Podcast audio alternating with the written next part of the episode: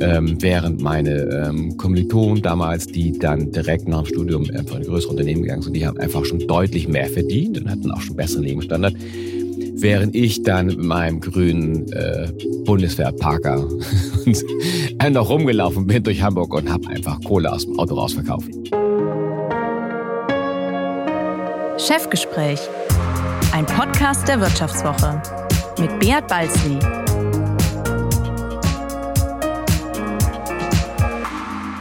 Ja, herzlich willkommen bei einer weiteren Folge des Vivo Podcast Chefgespräch. Mein Name ist Beat Balzli, ich bin der Chefredakteur der Wirtschaftswoche und heute leider mit belegter Stimme unterwegs.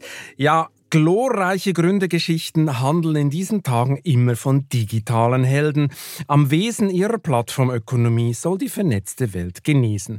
Gefühlt wird irgendwie jeder das nächste Netflix sein, abgehoben, virtuell skalierbar und verdammt zum Reichwerden. Doch was inzwischen fast alle vergessen haben, reich und innovativ geht auch analog und bodenständig. Willkommen in der Welt der Sterneköche, Gewürzmischer und Brausekönige, womit wir bei meinem heutigen ein Gast wären. Er will schon als Kind ein hellwacher Unternehmer werden, trainiert sein Verkaufstalent mit Damenmode, gilt als König der Gegenmeinung, kassiert einen super Shitstorm für eine Kampagne mit Trump und Erdogan-Motiven, fühlt sich wie David gegen Goliath, hat eine Perspektive von 100 Jahren, will Europa erobern, lässt Handbücher von Mitarbeitern laut vorlesen, findet Risikokapital fürchterlich und ist überzeugt, dass seine Firma trotz Wachstum authentisch bleiben kann. Mirko Wolf Wiegert hat 2003 zusammen mit einem Freund den Brausehersteller Fritz Cola gegründet. Inzwischen machen die Hamburger weit über 50 Millionen Euro Umsatz. Hallo Herr Wiegert, schön, dass Sie heute bei mir sind. Gut recherchiert. Vielen Dank für die Einladung. Wir geben uns Mühe, Herr Wiegert. Bevor wir ins Cola-Business einsteigen und Sie mir am Ende dieses Podcasts Ihren größten Traum verraten, muss ich eines wissen. Sie haben Ihre ganze Lebensgeschichte schon in unzähligen Podcasts, Interviews und einem eigenen Buch erzählt. Was haben Sie bislang keinem erzählt? Was habe ich bislang keinem erzählt? Mmh. Sie haben doch sicher ich, was ja, ausgelassen. Ja, ja, ich habe ausgelassen, aber das ist vielleicht ein bisschen Spoiler für Ihr Podcast. Ich habe mit 40 meinen mein Traum oder alle Träume schon schon schon, erfüllt. schon fertig. Schon fertig. Ich habe fertig, kann gehen. Das ist ja dramatisch. Ja. Was, was machen Sie denn noch mit der restlichen Zeit? Oh Den Rest genieße ich einfach. Der Rest genieße. Okay, okay. Ja, zu den Träumen kommen wir ja noch äh, ganz am Schluss. Ich glaube, noch was anderes haben Sie keinem erzählt, und zwar das Rezept von Fritz Cola, oder? Achso, ja, das werde ich auch in diesem Podcast nicht erzählen. Nicht? Okay, ja gut, da können wir ja abbrechen, oder? Weil das, können wir auch gehen. Das war eigentlich dann können wir wieder nach Hause gehen. Äh, liegt das in einem Tresor bei Ihnen zu Hause, oder was muss ich mir vorstellen? Ja, also das ist ja, sag ich mal, ein, ein gemeinsames Werk mit professionellen Leuten, die man das zusammen entwickelt. Also das ist jetzt nicht einfach nur meinem, ein, meinem Gehirn entsponnen, sondern mit Fachleuten zusammen entwickelt. So, so super geheim ist Cola machen auch nicht. So super geheim nicht? Nein, leider nicht. Aber ich meine, ihr Goliath gegen Coca-Cola macht daraus ja eine unheimliche PR-Sause, oder? Angeblich wissen es nur zwei Leute, die dürfen nicht gleichzeitig im Flugzeug fliegen. Weil wenn sie runterkrachen, gibt's keine Cola mehr auf dieser Welt und die Menschheit ist am Ende. Fast. Wie sieht das denn, genau, weil es gibt ja Fritz Cola. Wie sieht das denn bei Ihnen aus? Wie viele Leute wissen denn genau, wie Fritz Cola funktioniert oder was da drin ist? Das werden mehrere Leute aus mehreren Unternehmen sein. Also wir haben mal ganz klein gestartet der, mein Mitgründer nicht, der Lorenz und ich, vor vielen Jahren, 2003 und 2002 in der Vorbereitung. Und wir hatten gar keine Ahnung, wie es geht mit Cola. Aber wir wussten nur, irgendwie wird es schon funktionieren. Und wir haben uns mit dem Telefon quer durch Deutschland telefoniert und haben irgendwann eine kleine Brauerei getroffen. Ähm, die haben uns geholfen, das mit noch anderen Leuten zusammen zu entwickeln, dieses Rezept. Insofern werden das recht viele Leute wissen. Mhm. Und jetzt Butter bei die Fische. Was ist denn da drin? Wie viel können Sie denn erzählen? Es ist Wasser drin. Ja? Okay, da wäre ich jetzt drauf gekommen. Ja. Zucker. Zucker. Dann verschiedene Öle und Essenzen aus Orangen, aus ähm, Kräutern, die ich nicht weiter verrate. Und ist natürlich das Koffein drin, aus Kaffee. Kein künstliches Aroma, sondern nur echte Cola-Nuss dann? Oder wie muss ich mir das vorstellen? Woher kommt das Cola? Ja, Cola-Nuss setzen wir zu, bräuchte es eigentlich gar nicht. Wir setzen das so der, der Story wegen, aber eigentlich bräuchte man es nicht mehr. Eigentlich kommt Cola-Nuss ins Spiel als Koffeinquelle. Aber, mhm. wenn man, mhm. aber wir haben es der Story wegen reingemacht. Der Story wegen. Und woher ja. kommt denn sonst der Cola-Geschmack? Das ist einfach diese, eine Mischung aus Zimt und Orangen und Vanille aus verschiedenen Extrakten, aus verschiedenen Bereichen der Frucht. Also nichts von Simrise, so von der Industriearoma, was alle anderen machen. Ja, die können das auch ganz gut. Die können das auch ganz Ja, gut. andere auch. Also es gibt eine breite Palette an Okay. Syrup-Makern. Aber das ist nicht drin bei euch. das werde ich auf gar keinen Fall verraten. Ach, das, ja, ja, oh, jetzt kommen wir aber heiß, heiß, heiß. Was ich spannend fand, Cola-Nuss, ja, hat mich irgendwie elektrisiert, weiß auch nicht warum. Äh, Sie bewerben ja neuerdings Ihre Bio-Cola mit dem Spruch für den grünen Daumen. Was muss ich mir unter eine Bio-Cola vorstellen? Woher kommt denn die? Und wird die vor lauter Lieferkettenchaos gerade immer teurer? Oder? Mm, Ja, es sind ja mehrere Themen. Es sind ja Lieferkettenchaos und das eine halt, die Bio-Cola ist, wir beliefern Gastronomie, attraktive, spannende Gastronomie. Und da haben wir realisiert, dass es zunehmend Gastronomen gibt, die ihre Betriebe auf Bio umstellen. Mhm. Wenn wir da als Cola stattfinden wollen, müssen wir natürlich auch eine Bio-Cola anbieten. Und ähm, die schmecken ein bisschen anders als die klassische Cola, weil ein zentrales Element fehlt, die Phosphorsäure. Mhm. Und ähm, die macht auch, die ist eine wesentliche Komponente für den Cola-Geschmack. Deswegen schmeckt Bio-Cola immer so ein bisschen anders als klassische Cola. Ist trotzdem eine vollwertige Cola mit Koffein und Zucker und allem drum dran. Oder diesen Erfrischungskick. Und ähm, ja, wir haben sie einfach für unsere Bio-Gastronomie. Und woher kommt diese Bio-Cola? Also wer ist denn der Lieferant? Wo, wo, wo, wird das an, woher kommt das? Ja, da haben wir zusammen mit dem Syrup Maker haben da verschiedene äh, Lieferanten, die uns das dann, also der das für uns einkauft, der es ausmischt und wir kriegen dann den Sirup fertig. Aha, also Sie, ich muss mir jetzt nicht vorstellen, dass Sie dann reisen zu irgendwelchen armen Bio-Cola-Bauern, denen Sie dann äh, die Ernte direkt abkaufen, herzzerreißende Fotos. Nein, nicht? Keine herzerreißenden Fotos. Okay. Dafür ist das auch zu klein. Aber tatsächlich ist das natürlich eines der Ziele, dass man irgendwann, dass sich das lohnt, einmal in den Flieger zu steigen und zur Vanilleernte zu fahren oder zur anderen Ernten hinzufahren. Aber dafür sind, dafür ist einfach zu klein. Also sind auch wir zu klein. Sprich, die normale Cola hat dann kein dunkles Pestizidgeheimnis, sondern die ist einfach mit Phosphor, Dunkles Pestizidgeheimnis. weil sie nicht Bio ist. Mm, ist halt die, also die klassische schwarze Fritz Cola und auch unsere zuckerfreien Varianten sind jetzt einfach konventionell angebaut. Ich meine, Sie haben vorher erwähnt, wie Sie angefangen haben mit Fritz Cola. Ihre erste Kiste, glaube ich, braune Bierflaschen, Etiketten aus dem Copyshop, hat Ihnen wohl ein Schanzenwirt aus Mitleid äh, abgekauft, so Ja. die Legende. Gab es eigentlich später einen Moment, in dem Sie gecheckt haben, jetzt fliegt unser Geschäftsmodell? Mm, Gab es so einen Punkt, wo Sie gesagt haben, yes, es läuft? Ja, also der Gastronom in der, in der Schanze, der hat später gesagt, nee, nee, nee, es war kein Mitleid. Aber mein Eindruck war damals schon eher, also hier, da kommen zwei völlig chancenlose Studenten, die haben nur so eine Brause in so merkwürdigen Flaschen, Bierflaschen auch noch, völlig, völlig absurd. Der, hier 20 Euro und dann nehme ich mal den Kasten. Und ähm, er hat sich dann gewundert, dass dann die Flaschen doch verkauft wurden. Also viele von seinen Gästen haben einfach gerne einfach mal diese Cola ausprobiert und auch dann wieder gekauft. Insofern musste er bei uns wieder dann neue Cola ordern. Das muss ja unheimlich selbst gebastelt ausgewesen, äh, ausgesehen haben. Oder? Völlig. Diese Copyshop-Etiketten, was waren da drauf? Schon dasselbe Logo wie heute? Oder? Ja, das sah eigentlich schon so aus wie heute. Noch Aha. ein bisschen gefrickelter, noch ein bisschen weniger professionell als heute, aber im Prinzip genauso. Und also die ganz ersten Flaschen waren sogar noch echt braune Bierflaschen. Wir hatten dann später diese weißen, äh, wie man sie heute kennt, auch weiß-transparenten Flaschen. Ähm, ja, schon gefrickelt bisschen. Aber es war so auch der Charme des Anfangs natürlich. Äh, wir wussten aber schon von Tag eins, dass wir eine gute Chance haben. Also wenn wir uns zurückerinnern, ich bin in den 1990er Jahren in, in Hamburg aufgewachsen und sozialisiert, so beim Fortgehen und Feiern gehen und so, in ersten Erfahrungen.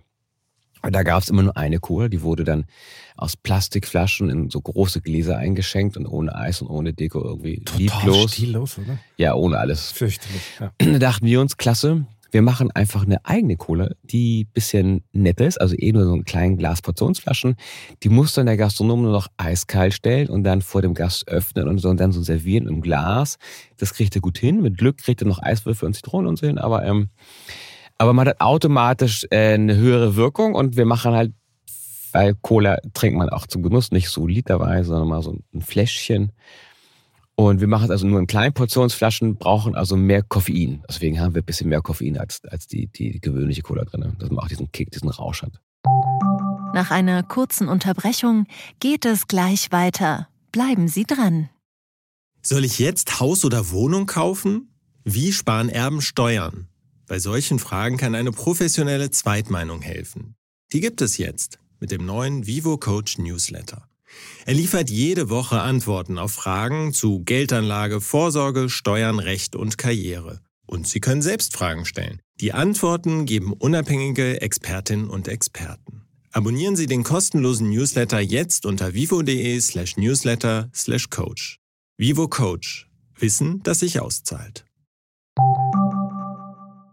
Aber das war jetzt eine reine Wette, oder? Sie waren einfach selbst überzeugt von sich, das wird funktionieren.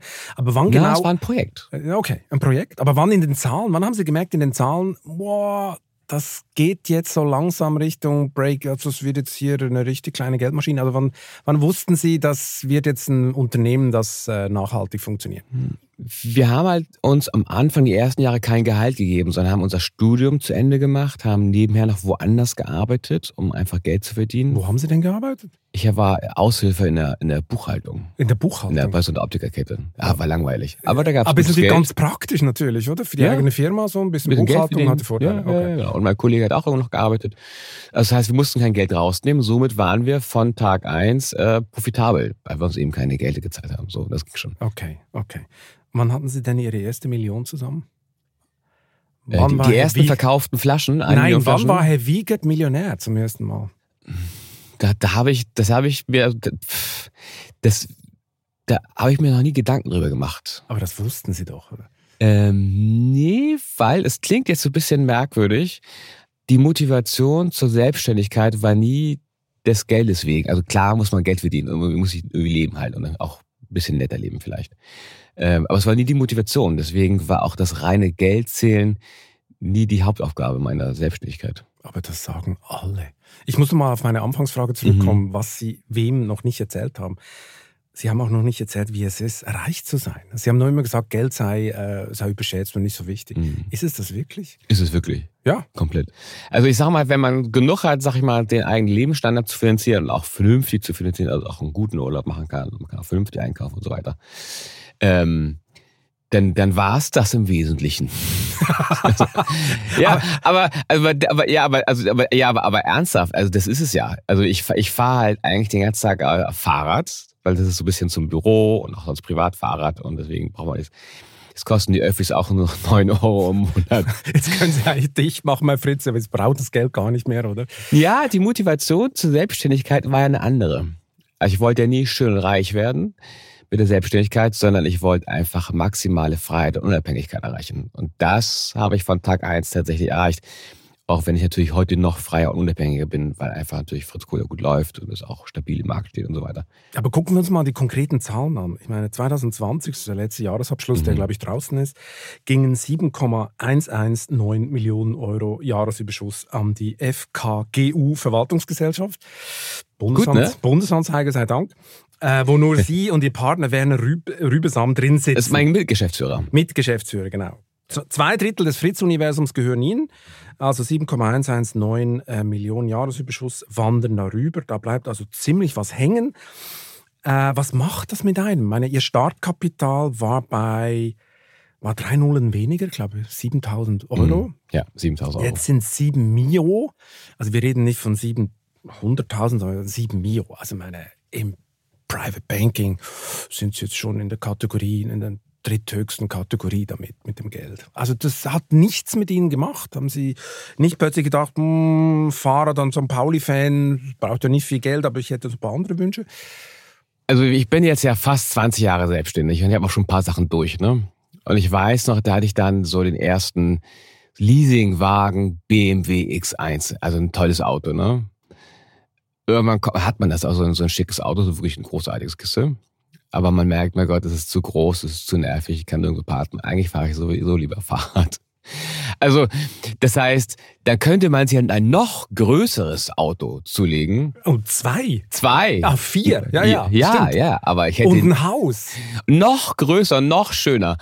Ähm, aber äh, also, der, also es bringt ja nichts mehr. Ich fahre ja trotzdem Fahrrad. Aber was machen Sie mit dem ganzen Geld? Liegt im Hafen eine heimliche Fritz-Yacht oder in Fußbüttel der heimliche Fritz-Jet? Oder was machen Sie mit den ganzen Millionen? Einfach super angelegt bei der Hamburger Sparkasse im Private Banking Bereich? Oder was machen Sie damit? Ja, Also jetzt sollen ja Yachten im Angebot sein. Vielleicht muss ich da zugreifen. Jetzt ein Oligarchenteil. Ja. Liegt, glaube ich, auch in Hamburg rum. Ja, wir also, haben da auch mehr als eine. Ja, ja, genau. Ja. Also da können Sie mal anklopfen, da ja. gibt es unheimlich Discount. Ich spreche mit der Sparkasse. Ja. Das ist, glaube ich, im Augenblick easy. Nein, aber was machen Sie mit Ihrem Geld? Wie legen Sie es an? Was machen Sie damit? Wenn Sie nur Fahrrad Nix. fahren und so weiter. Nix, das liegt einfach rum. Nix. Echt?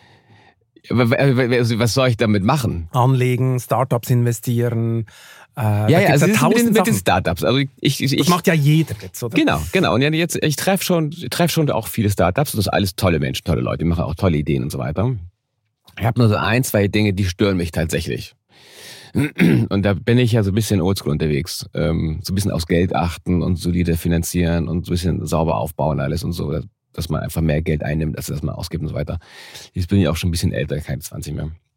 Und was ich dann halt so ein bisschen höre im Augenblick oder auch sehe, ist, dieses Hauptsache Geld rausballern, rausgeben und, und mehr so Wetten auf die Zukunft abschließen.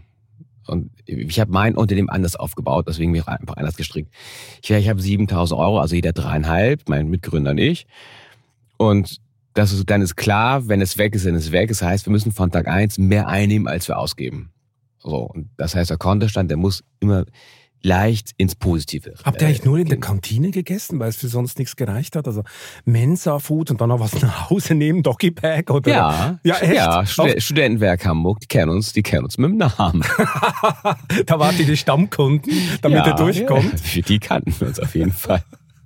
Ich meine, es gab ja unzählige Kaufangebote für Fritz, oder? Das ja, ist, glaube ich, bekannt. Waren alle da. Die waren alle da und äh, da Sie ja äh, für die nächsten 100 Jahre denken, mhm. wollen Sie auch offiziell nicht verkaufen.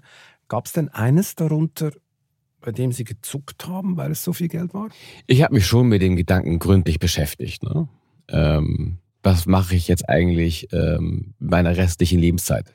So außer Spaß haben und einfach ich arbeite gerne, muss ich fairerweise dazu sagen. Also für mich ist Arbeit eine Freude. Eine Freude.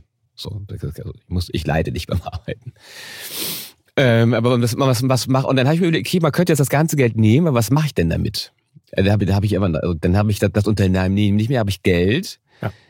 Das ist ja doof. Dann behalte ich doch das Unternehmen und habe die Freude beim Arbeiten. Und ich habe einfach auch einen Haufen netter Kollegen tatsächlich. Plus, wir können ähm, bei Fritz einiges bewegen. Also wir sind mit Lars Mehrweg unterwegs und wenn man ein bisschen Deutschland verlässt, ähm, da weiß man, dass in den meisten Ländern ist viel mit Plastik, mit Einwegflaschen, Einweg einfach unterwegs und wir pushen den Wechsel auf Glas Mehrweg gut wie eben können, immer besser auch und so. Insofern haben wir auch noch einen positiven. Habt ihr noch eine Impact. Mission? War eigentlich Coca-Cola auch dabei bei, mit einem Angebot? Nein, die war nicht dabei. Die waren nicht dabei. Nein. Die wollten noch mal Bionade kaufen, hat da glaube ich nicht geklappt. Aber ja, vielleicht muss ich die noch mal meine Nummer geben. Keine das ist Ahnung. echt erstaunlich. Ich meine, wenn wir so bei Geld reden, also das Thema Finanzen werden sie jetzt nicht so schnell los, aber mhm. irgendwann sind wir dann durch. Damit. Das passt. Ähm, sie sind ja der Sohn einer alleinerziehenden Mutter. Ihr Vater hat Körbe und Damenmode auf Märkten verkauft. Welchen Stellenwert hatte denn Geld in Ihrer Kindheit? War es stets knapp? Denkt man sich so Klischee oder nicht? Ja, doch. Also Klischee, alleineziehende Mutter, Geld knapp, doch, doch. Also das traf schon zu. Sag ich mal, äh, mein Vater war selbstständig, der hatte immer ein bisschen, bisschen, also ein bisschen mehr Geld, auch nicht riesig, aber er war immer genug. Und wenn man aber bei seiner alleinerziehenden Mutter aufwächst, ist es einfach knapper. Und ähm, wie hat sie das geprägt? Gab es auch mal so einen Kick im Kopf, so, also mir soll das nie passieren? Darum vielleicht auch Unternehmer?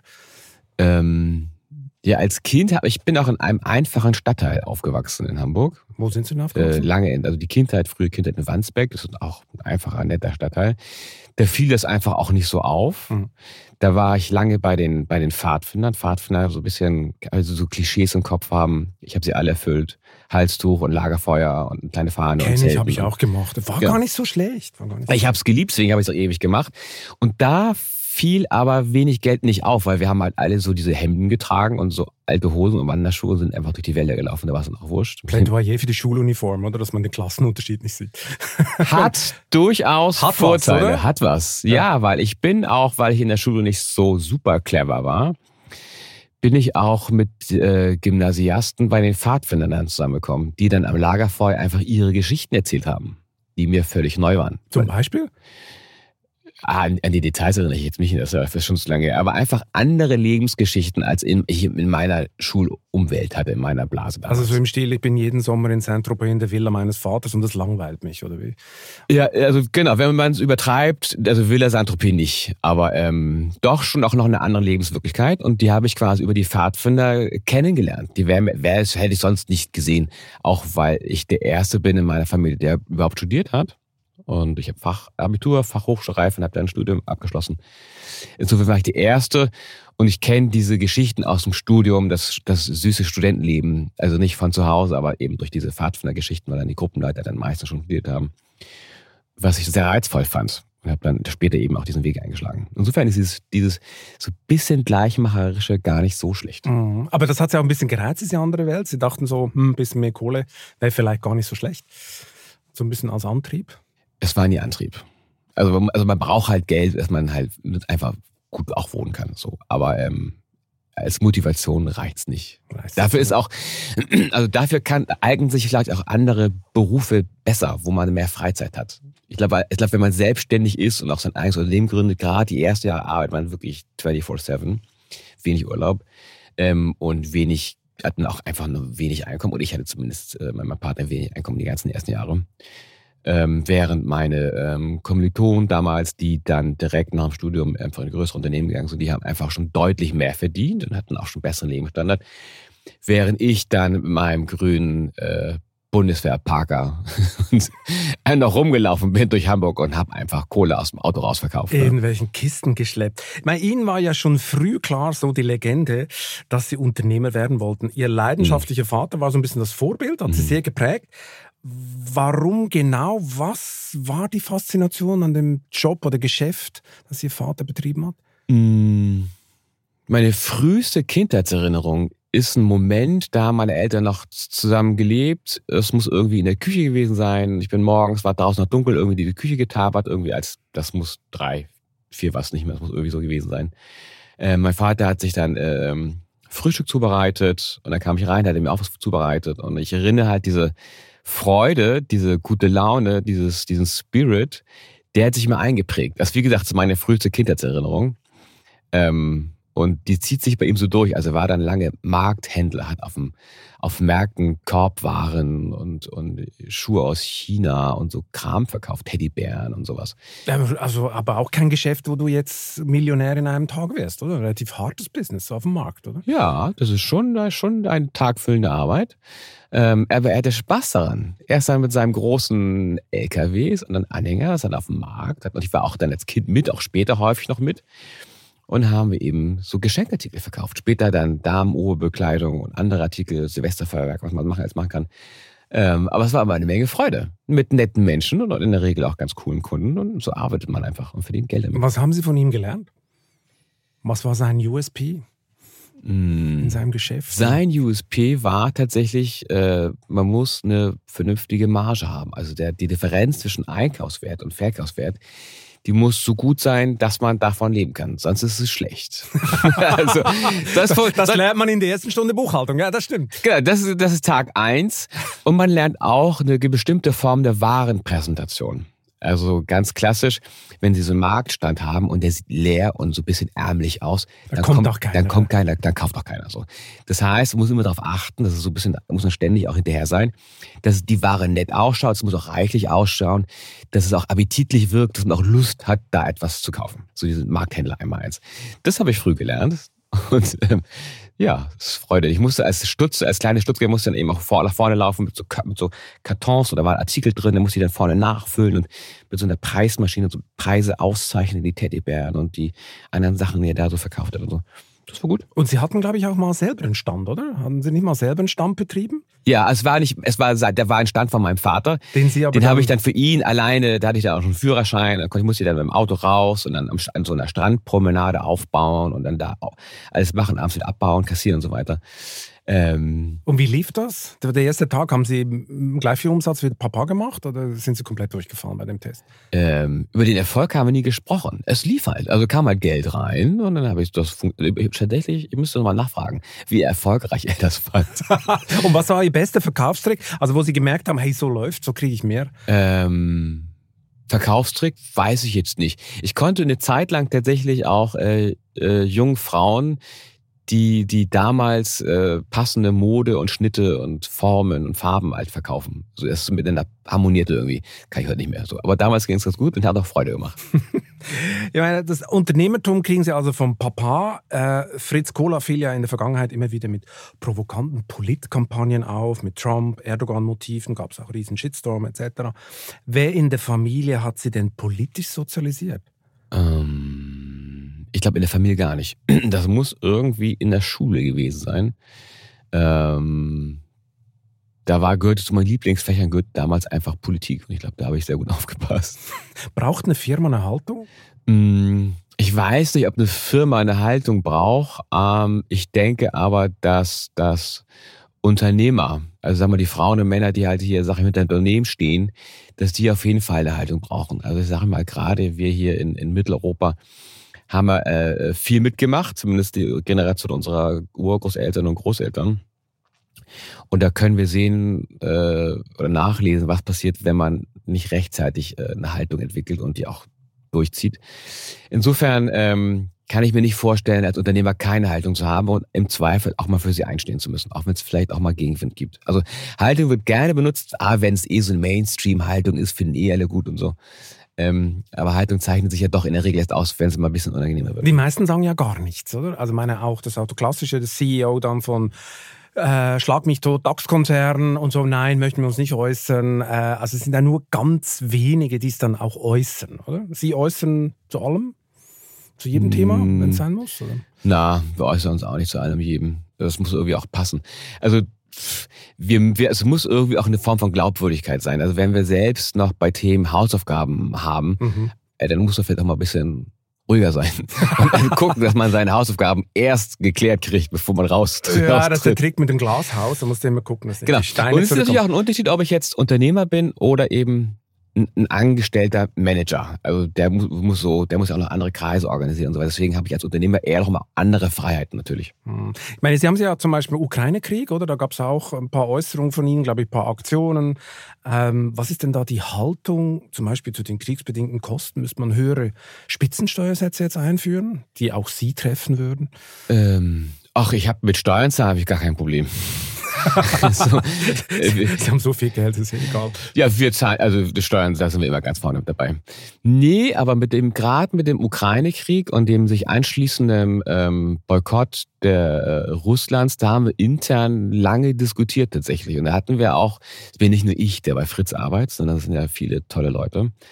Ähm, da haben wir lange mit uns gerungen. Also wir liefern jetzt auch nicht mehr nach Russland. War denn das ein großes Geschäft? War, was heißt großes Geschäft? Für uns war einfach So ein bisschen Moskau, nehme ich an, oder? ja, wir, äh, wir hatten Kunden in Moskau und St. Petersburg, einfach ganz tolle Gastronomen, die haben dann Pizza gemacht und Burger und Bars und so halt, ne, die dann eben auch dann dazu eben auch eine Fritz-Cola verkaufen.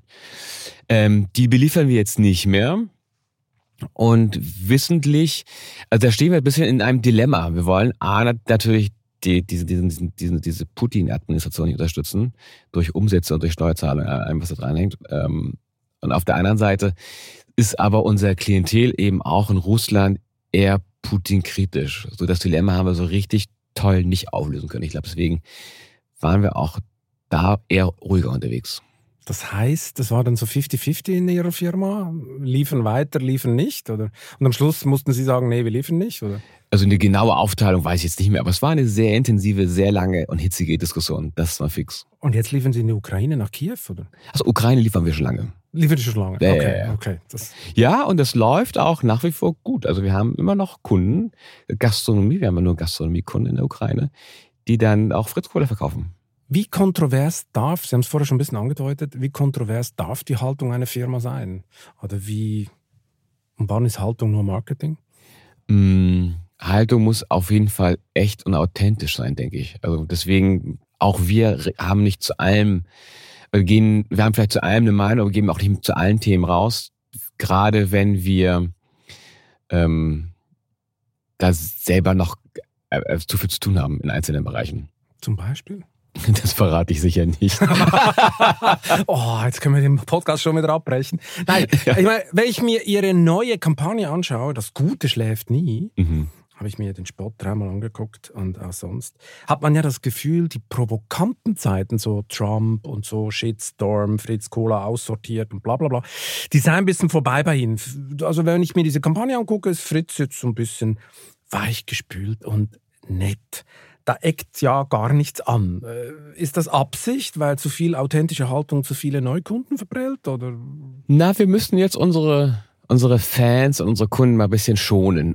Also, also wir kommen ja jetzt gerade aus über zwei Jahre Corona mhm. ähm, mit allen allen äh, Zerwürfnissen im, im, familiären und auch im, im Berufs- und auch sonst im gesellschaftlichen Umfeld. Aber wir machen jetzt mal ein bisschen Piano und machen einfach mal ein bisschen jetzt äh, feiern, Spaß, Spaß haben, äh, und, aber keine Sorge.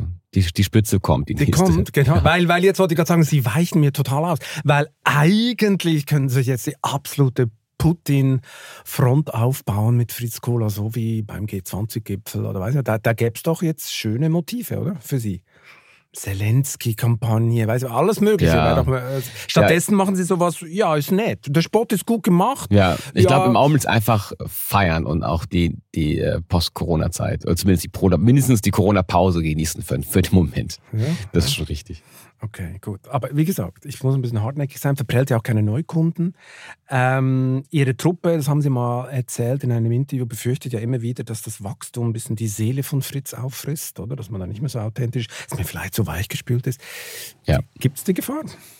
Die Gefahr gibt es, klar. Also sie wird auch laufend diskutiert. da haben natürlich auch reichlich Leute bei Fritz Kohler, die das immer wieder ähm, auch in internen Diskussionen anführen. Und das ist ja top of mind bei uns das Thema, klar, logisch. Und wie muss ich mir dann so eine Diskussion vorstellen? Dann, äh, dann heißt es, hey Mirko, du verlässt hier, du verrätst unsere Seele, das kannst du doch nicht machen.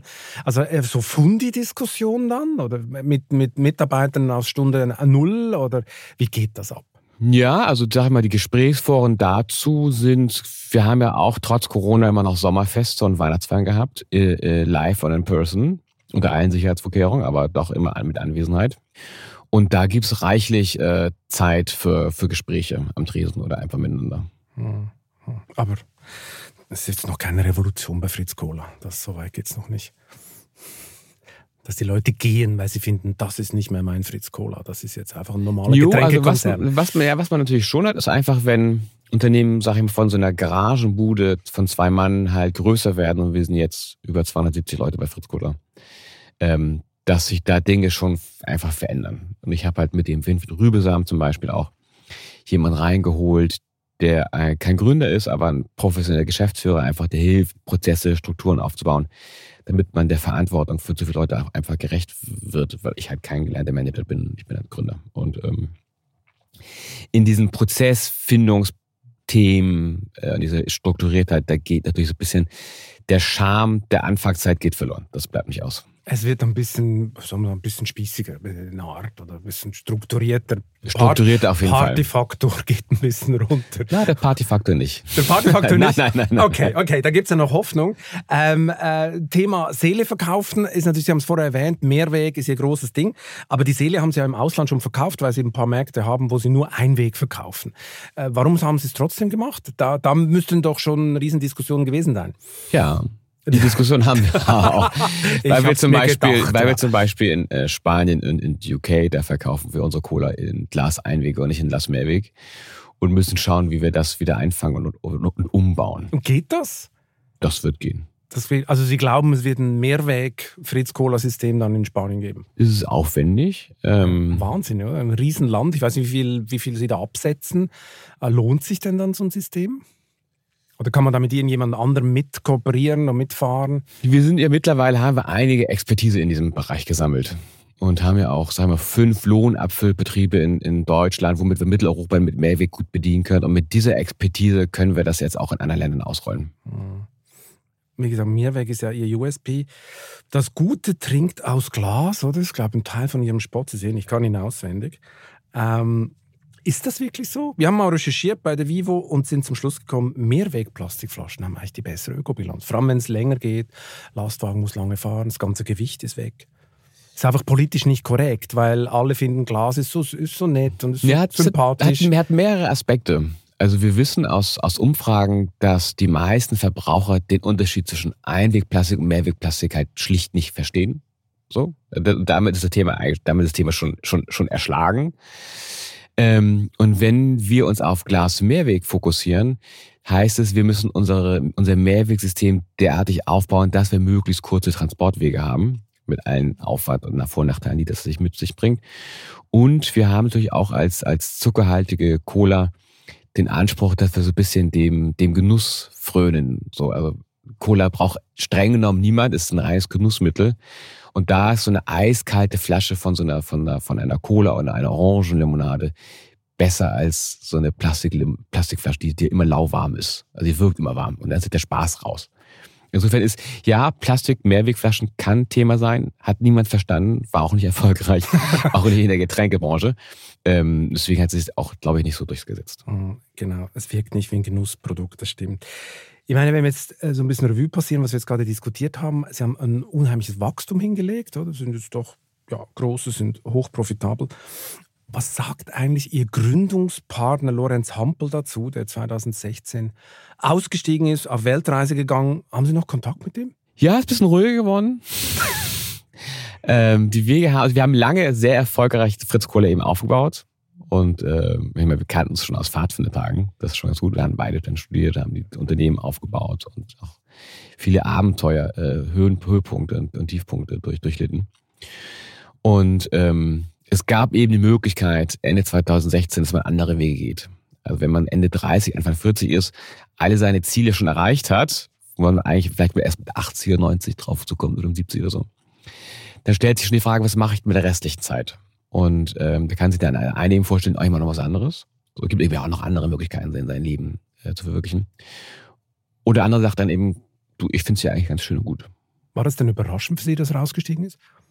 Oder haben Sie es geahnt oder hat sich es abgezeichnet? Das war ein Prozess von über einem Jahr ungefähr. Hm. Insofern war, hat man sich an den Prozess dann irgendwann gewöhnt.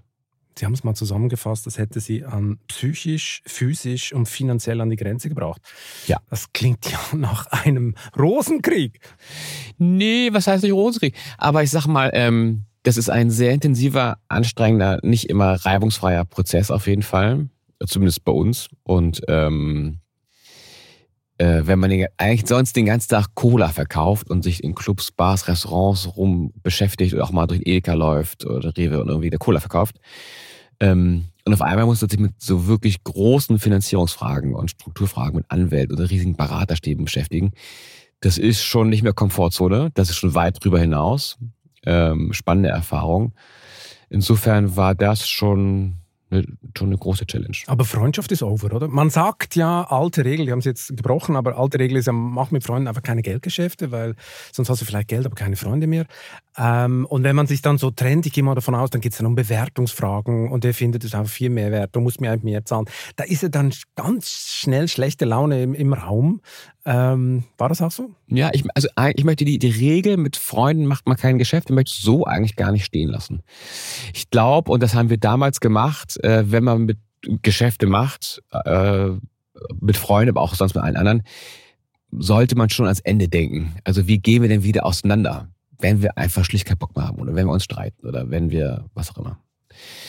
Daran haben wir gedacht. Das heißt, es gab schon ein sehr rudimentären, aber schon eine strukturierten ähm, äh, Möglichkeit, sich auch wieder zu trennen. Und wir haben es ja, das darf man nicht vergessen, ähm, 16 Jahre sehr erfolgreich gemacht. So, und das soll jetzt auch nicht überschatten, überschattet werden. Auch wenn man sagt, so ja, Bewertungsfragen und viele andere Details, wo es dann auch mal die Stimmung nicht unbedingt am, am Climax ist.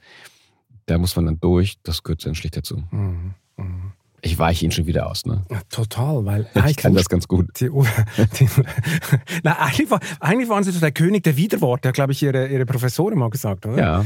Genau, der König des Ausweichens, den, äh, den kriegen sie jetzt heute, diesen Titel. Äh, Nochmal zurück, ich habe sie ja gefragt, haben Sie noch Kontakt mit ihm? Und was sagt er heute über die Entwicklung von Fritz Kohler? Also gab es mal so ein Gespräch nach ein paar Jahren, boah, ist super gelaufen oder ich hätte trotzdem dabei bleiben sollen oder hab ich, ich war ein völliger Idiot. Oder? Äh, Hamburg ist ja zum Glück nicht so groß. Ja, stimmt. Es ist ja ist eine wirklich kleine Stadt tatsächlich. Insofern ähm, sind wir uns ja jetzt auch gerade tatsächlich in der Corona-Zeit über gelaufen und haben uns auch ausgetauscht. so genau wollten wir es nicht wissen. Was haben Sie denn ausgetauscht? Da muss ich jetzt auch ausweichen, ne?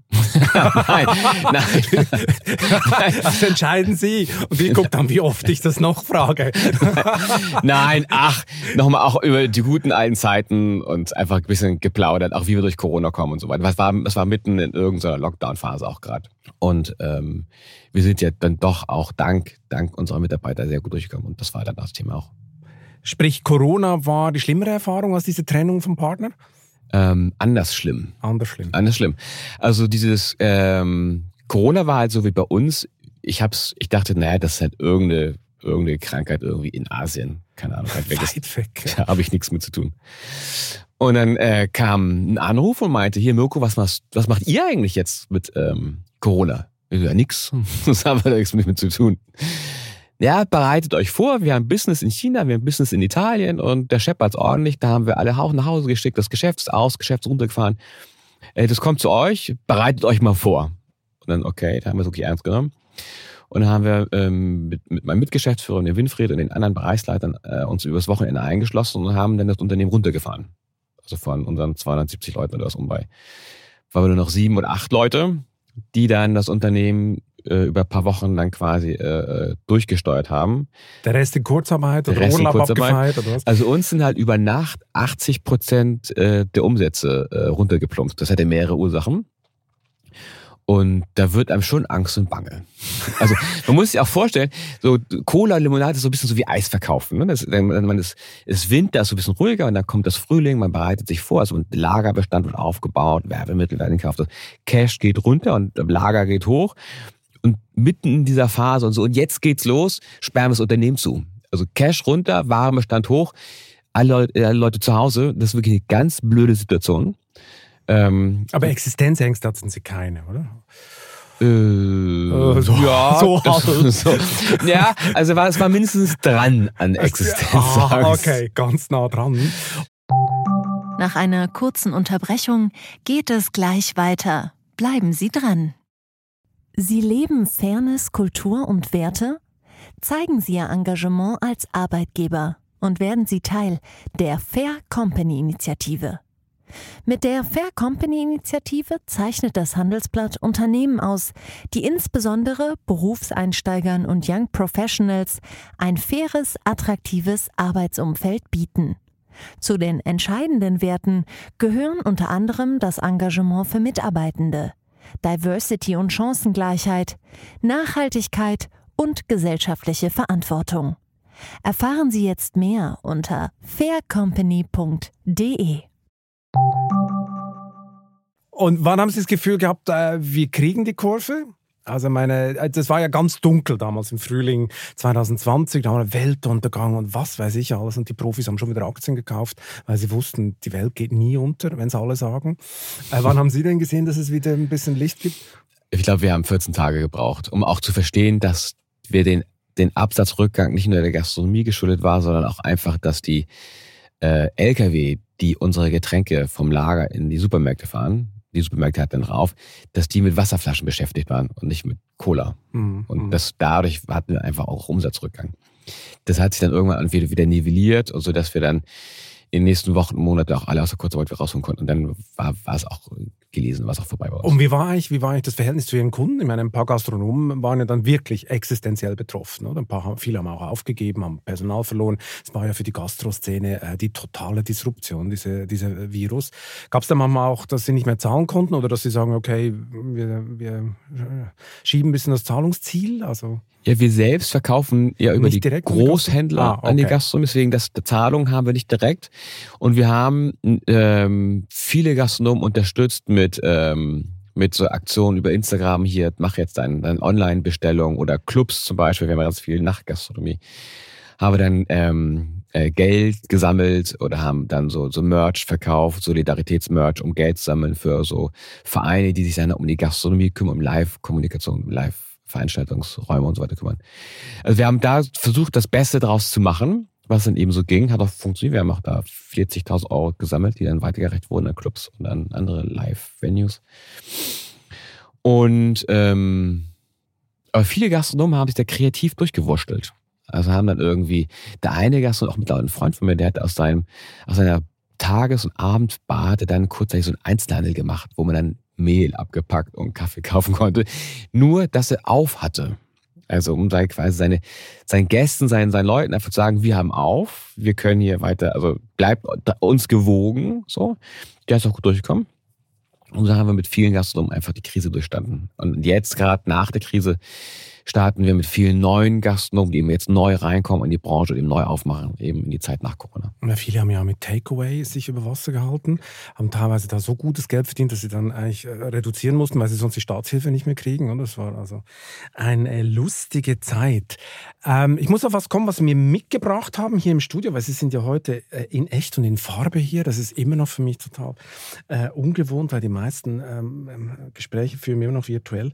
Ihr neues oder nicht mehr ganz so neues 2001, 2021 Buch Fritz gegen Goliath. Da haben sie ja unter anderem auch die Trennung, glaube ich, von ihrem Partner ein bisschen verarbeitet damit. Und andererseits auch, glaube ich, unter anderem die größten Führungsfehler. Ähm, einer ist mir natürlich besonders in Erinnerung geblieben. Wie kommt man auf die Idee, ein Handbuch per Beamer an die Wand zu werfen und von den Mitarbeitern laut vorlesen zu lassen? Das klingt so nach Fritzensekte. Ja. Ja, das ist, wenn man gar keine, so. wenn man keine Ahnung hat, dann macht man sowas. Wir hatten keine Ahnung. Deswegen, also ähm, als Gründer fängt man hands-on, dann hat man irgendwann die ersten Mitarbeiter, dann, dann entwickelt sich das so und dann läuft das irgendwie und dann macht man das irgendwie und dann guckt man halt, ne? Ähm, aber wir waren ja nie woanders mal wirklich gelernte Führungskräfte. Und was wir eben heute machen, wir, wir haben Führungskräfte, die haben ihr Handwerk gelernt, die wissen auch, wie Change Management geht und Mitarbeiter mitnehmen und auch für Kultur und Motivation sorgen. Und so. Heute sind wir das gut drin. Damals waren wir eher eine Katastrophe und haben so ulkige Sachen gemacht. Sie hatten ja eigentlich auch nie einen Chef, außer Ihren Vater vielleicht. Genau. Am, am ich habe auch eine Berufsausbildung gemacht. Also ich habe ja zwischen Schule und Studium habe ich eine Berufsausbildung zum Speditionskaufmann gemacht. Da hatte ich dann natürlich auch Chefs, da war ich angestellt. Ah, und, und im Zivildienst ah, daher kommt das äh, Kistenschleppen dann. Das war natürlich gute Kernkompetenz, oder? Speditionskaufmann kannst du. Ja, der sitzt im Büro. Aha, okay. Ich dachte, Sie sind auch mal mitgefahren. Nein, nein, auf gar keinen Fall. Das Kistenschleppen kam später, als ich dann mit meinem Bulli die wirklich die, die Cola-Kisten in die Keller von Bars und Clubs getragen habe. Ich meine, Beamer an die Wand vorlesen, ja, das klingt lustig. Ähm, welche Fehler haben Sie denn noch gemacht? Welche gravierenden Fehler? Also, wo Sie sagen im Nachhinein, boah, das war jetzt echt äh, super mies. Mm, ja, die schlimmsten muss ich für mich behalten. Für, für, die, für die schäme ich mich heute noch. Aber ähm, die wollen wir natürlich hören. Nein, nicht weiß. schon wieder ausweichen. Einen, bisschen andeuten. Nein, aber, aber, aber die Challenge ist, man ist halt irgendwie in den 20ern so, ne? Hat auch, ist noch völlig grün in den Ohren und weiß auch nicht so richtig, wie es ist, als Angestellte zu sein. Einfach darauf zu vertrauen, dass regelmäßig das Gehalt kommt und fair behandelt zu werden und so weiter. Und wie läuft eine vernünftige Kommunikation? Ähm, und da haben wir alle Fehler gemacht, die man sich irgendwie. Also, also das Handbuch, wie man es nicht macht, hätte ich auch schreiben können. So, aber das, ist mir, das wäre mir jetzt unangenehm. also so bei einer Fuck-Up-Night könnten Sie locker einen ganzen Abend durchstehen? Ja, aber das wäre meine eigene Fuck-Up-Night dann. Ne? Okay, gut. Ja, das stimmt. Sie ich musste mich auch Sie bei vielen Leuten entschuldigen. Sie mussten sich bei vielen Leuten entschuldigen? Ja, ja, ja. Aber also wie war es denn konkret? Einfach für schlechte Behandlung. Scheiß Chef. Zum Beispiel haben sie Leute angeschrien oder was? Ja. Echt? Türen knallen, anschreien, alles. Oh, boah, das ist ganz low. Aber ich hatte kürzlich einen Podcast mit Tim Rauer, Sternekoch, und er äh, hatte dann sein totales Coming Out. Ja, er sei so ein Arschloch als Chef äh, gewesen. Das war ich auch. Und, äh, echt? Okay. Ja, aber heute nicht mehr, hoffe ich. ich hatte gerade mal eine Therapie, oder? Ich, ich habe einen Coach. Äh, ich habe heute einen, einen Mitgeschäftsführer, den Win Rübesam, der Profi ist und ähm, von dem ich mir viel abgucke und wir uns auch viel austauschen. Ich habe einen Coach, den habe ich und dann habe ich ähm, äh, was habe ich noch? Ähm, 360 Grad Feedback. Das ist natürlich auch bei uns im Unternehmen sehr, sehr wertvolles. Das hatten wir jetzt gerade vor ein paar Wochen, hatte ich mein letztes 360 Grad Feedback. Und ist besser geworden jetzt? Ja, ja, ja, genau. Also natürlich immer noch Themen, die ich arbeiten muss. Ne? So Micromanagement, Mirko, das müssen wir mal ein bisschen lassen und so. Aber Geh nach Hause, entspannt dich. So ja, in dem Stil, oder? ja, ja. Ich meine, Ihr Buch, das Sie geschrieben haben, das gilt ja auch so ein bisschen als Startup-Fibel, oder? So auch eine Art, man kann auch was daraus lernen, wenn jemand gründen will. Ähm, die Gründer heutzutage kommen ja gerade so ein schweres Fahrwasser, oder? Der Hype scheint gerade vorbei zu sein sein. Venture Capital Geber werden knausriger, Bewertungen schrumpfen, halb Berlin entlässt jetzt Leute. Was raten Sie denen eigentlich? Die beste Zeit zum Gründen. Das ist, der, das ist die beste Zeit zum Gründen, denn sie zwingt, sich zu fokussieren, weil kein Geld da ist. Wenn kein Geld da ist, muss ich ein bisschen mit dem, was ich habe, muss ich dann sorgsam umgehen und ich muss frühzeitig Geld äh, mir erarbeiten und an das Geld von Kunden ranzukommen, ist jetzt nicht so ganz einfach. Und ich glaube, dass das jetzt die beste Zeit ist, gerade weil einfach Investoren knauserig sind. Also wenn man zu viel Geld hat, machen wir eigentlich zu viele Fehler. Ja, die größten Fehler bei Fritz, die haben wir gemacht, da, äh, als wir zu viel Geld hatten. Was war der größte Fehler? Wir haben zum Beispiel, ähm, ne, äh, das gab so eine, so eine, so eine Marke Anjola. Das ist so eine Ananaslimonade. In Hamburg, äh, 1952 in Hamburg gegründet, auch in Altona gegründet. Die haben irgendwann ihr Geschäft eingestellt, dann haben wir es übernommen. Und wir wollten es ganz toll machen und haben es komplett overengineert. Also wir haben ganz viel Geld reingesteckt, wir haben alles nach allen Regeln der Kunst, was wir meinten zu können, haben wir es gemacht. Hat gar nicht funktioniert. Also wir haben wirklich viel Geld verbrannt für nichts und haben dann jetzt in den letzten Jahren das einfach wieder reduziert auf das, was wir gut können. Und jetzt funktioniert es auch. Was heißt reduziert? Was machen Sie denn nicht mehr dann? Also wir hatten zum Beispiel eine ganz schicke, aufwendige Mehrwegflasche mit super aufwendigen Rezepturen, ähm, aufwendigen Werbemitteln. Also wir haben ganz viel reingeblasen, was ja dann irgendwann muss man muss ja wieder bezahlt werden, auch und auch im Tagesgeschäft funktionieren. Hat alles nicht funktioniert. Und heute haben wir diese leckere Ananas Aniola Limonade eben, unser Standard Fritz Cola Flaschen und alles so ein bisschen reduzierter, einfacher gehalten und so. Und jetzt nimmt das, nehmen unsere Fans das an, kaufen es auch und genießen es.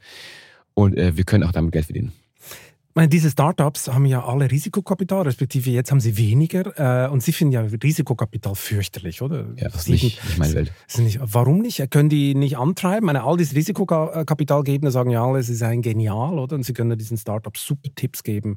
Äh, Frank Thelen rennt überall rum und sagt, er weiß ganz genau, wie das Produkt sein muss und, und coacht dann die und dann werden die richtig erfolgreich und so. Schreit sie auch mal an übrigens äh, und so. Ähm, ist das Blödsinn? Ist das ein Mehr? Ja, weiß ich nicht. Also da, das will ich so pauschal nicht sagen. Da kenne ich mir auch zu, zu wenig aus, muss ich ehrlich, ehrlich sagen, weil ich so ein bisschen oldschool unterwegs bin. Ich wollte nie was Virtuelles machen, sondern immer was zum Anfassen und das ist mir mit der Kohle auch gelungen. Ähm, wenig Geld heißt aber einfach ähm, sorgsam umzugehen und auch sorgsamer zu planen. Und wir hatten lange eine, eine KPI, eine Kennzahl, das war der Kontostand. Der wird morgens abgerufen.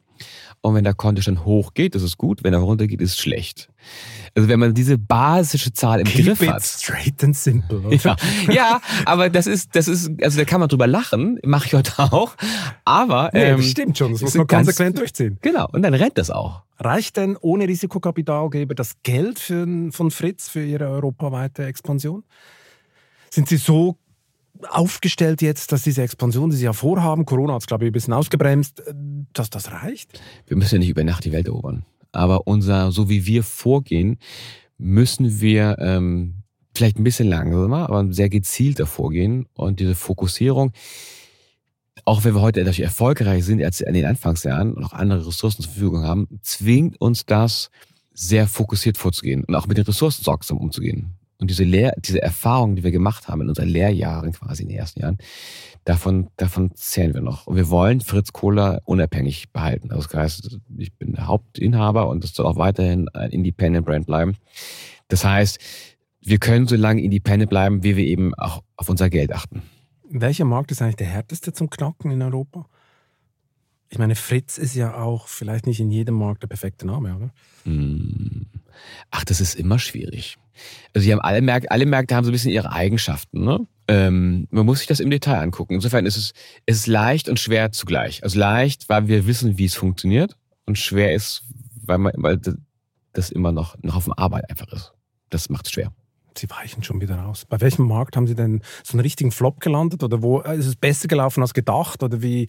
Äh, Naja, ein Flop, aber wir haben zum Beispiel die Erfahrung gemacht, dass wir Distributionspartner haben. Also Distributionspartner, die kaufen einem dann die Ware ab und bauen das in einem anderen Land eben auf, in, der, in einem anderen Sprachraum auch mit anderen Städten und anderen Bar- und Gastronomiekunden.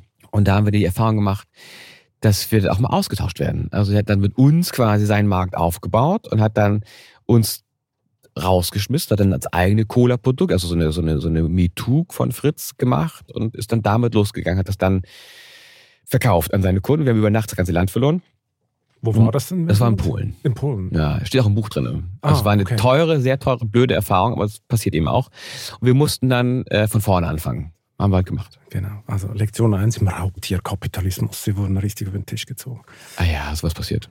Gibt's halt. Wie geht es denn weiter mit Fritz Cola? Ich meine, gibt es mal eine Line-Extension von der Marke Fritz? Fritz Chips oder Fritz Nüsschen oder Fritz Eis oder weiß ich was, was da drumherum passen würde? Ähm, ja, Fokus ist ja das Stichwort. Fokus. Fokus. Aber die Frage ist, wie, wie, wie breit man ihn wählt, oder? Meine. Ja, yeah, also ich habe ja, ich ja so ein bisschen also dieses klassische gereicht. Unter, unter Unternehmen, Unternehmersyndrom, jeden Tag eine Idee. Mhm. Also dieser berühmte Bonsche-Laden. Also ich, ich erzähle meinen, meinen Kollegen immer, wenn ich morgens mit einer Idee komme, der Bonsche-Laden ist wieder aufgegangen, muss ich sich das so vorstellen. Äh, ich habe einen Traum gehabt, dann bin ich morgens an so, an so einem Geschäft vorbeigegangen in Hamburg und da ging so ein Vorhang auf und da war da so ein Schaufenster mit ganz vielen Bonbons drin, also Bonche, ne, so Süßwaren, Schokolade und alles, so Limonaden drin. Und mittendrin war ein großes Schild, äh, Mirko, nimm dir, was du haben willst, alles deins. So, und dann durfte ich reingehen und wir alle Bonche durchprobieren, bis mir der Wagen platzte und mir schlecht wurde. Und am nächsten Morgen ging wieder der Vorhang auf, es war wieder alles neu bestückt.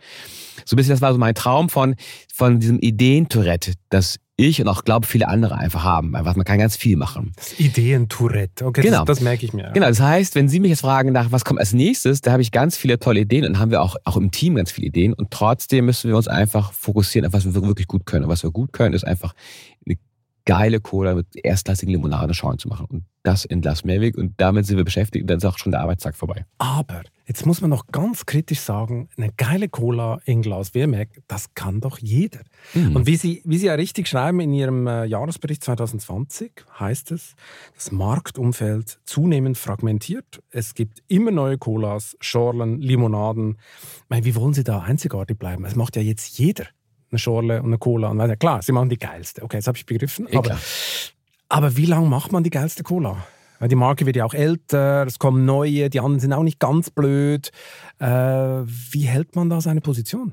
Der Markt für, für alkoholfreie Getränke in Mitteleuropa wird auf jeden Fall bunter, fragmentierter, reichhaltiger. Der Wettbewerb nimmt zu und das ist gut. Also als wir angefangen haben, uns, also in den 90ern, da gab es halt genau eine Sorte Cola, eine Sorte Limonade, das war es im Wesentlichen. Da kam so ein bisschen Bionade auf, wurde das erste Mal eine Auswahl, eine alkoholfreie Auswahl bei einer Gastronomie. Und dann kamen wir eben dazu und haben eben den Markt mit, sag ich mal, äh, mit geholfen, den aufzubauen. Heute gibt es eine breite Indust Getränkeindustrie, die diesen kleinteiligen Limonadenmarkt eben bedient. Und heute haben halt die Gastronomie eine große Auswahl an, an wirklich hochwertigen Getränken. Und das ist unsere Aufgabe, mit der wir uns jeden Tag beschäftigen. Wie bleiben wir relevant, dass wir uns, unsere Fans weiter behalten und ausbauen können. Und Sie glauben, das reicht, wenn man einfach, ich glaube, Sie machen 15 verschiedene Aromen oder vielleicht 16, ich weiß es nicht ganz genau, dass man so in die Zukunft segelt, das reicht. Also man muss nichts dazu oder größer oder Partner oder sowas.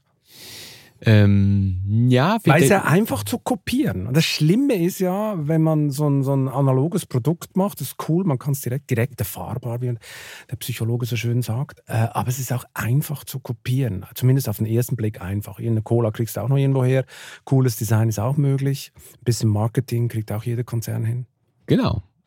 Und trotzdem läuft es bei uns ganz gut.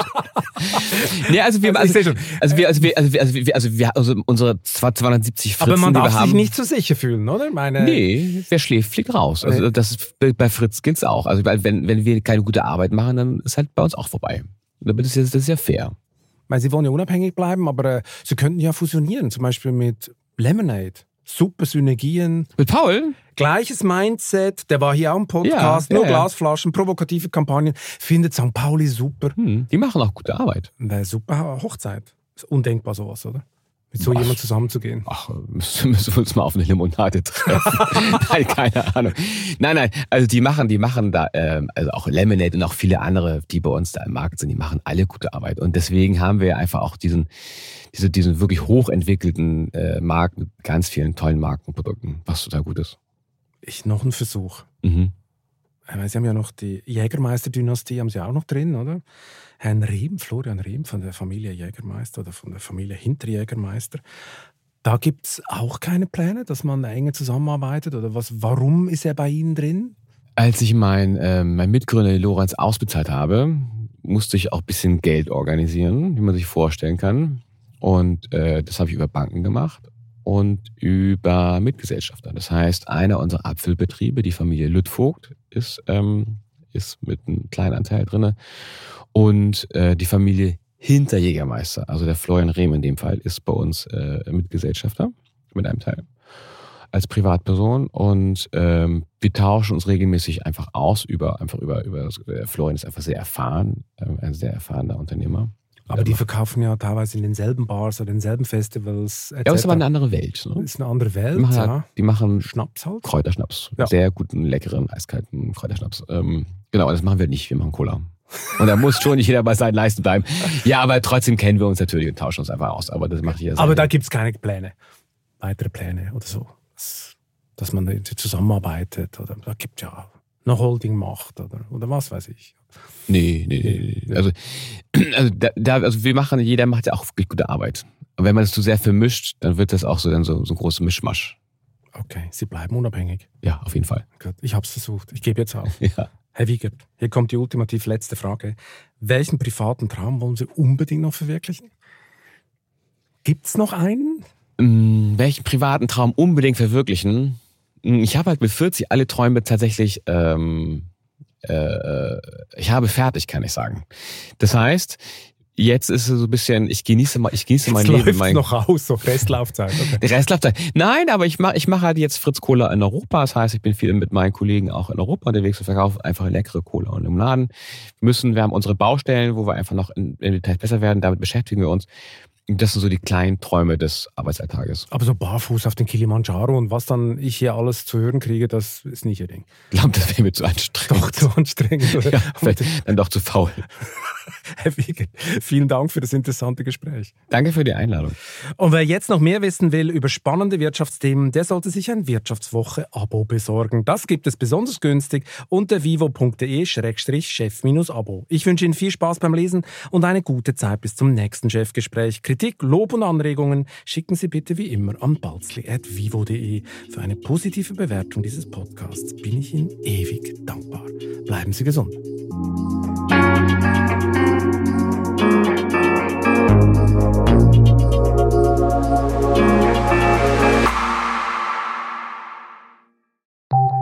Nach einer kurzen Unterbrechung geht es gleich weiter. Bleiben Sie dran.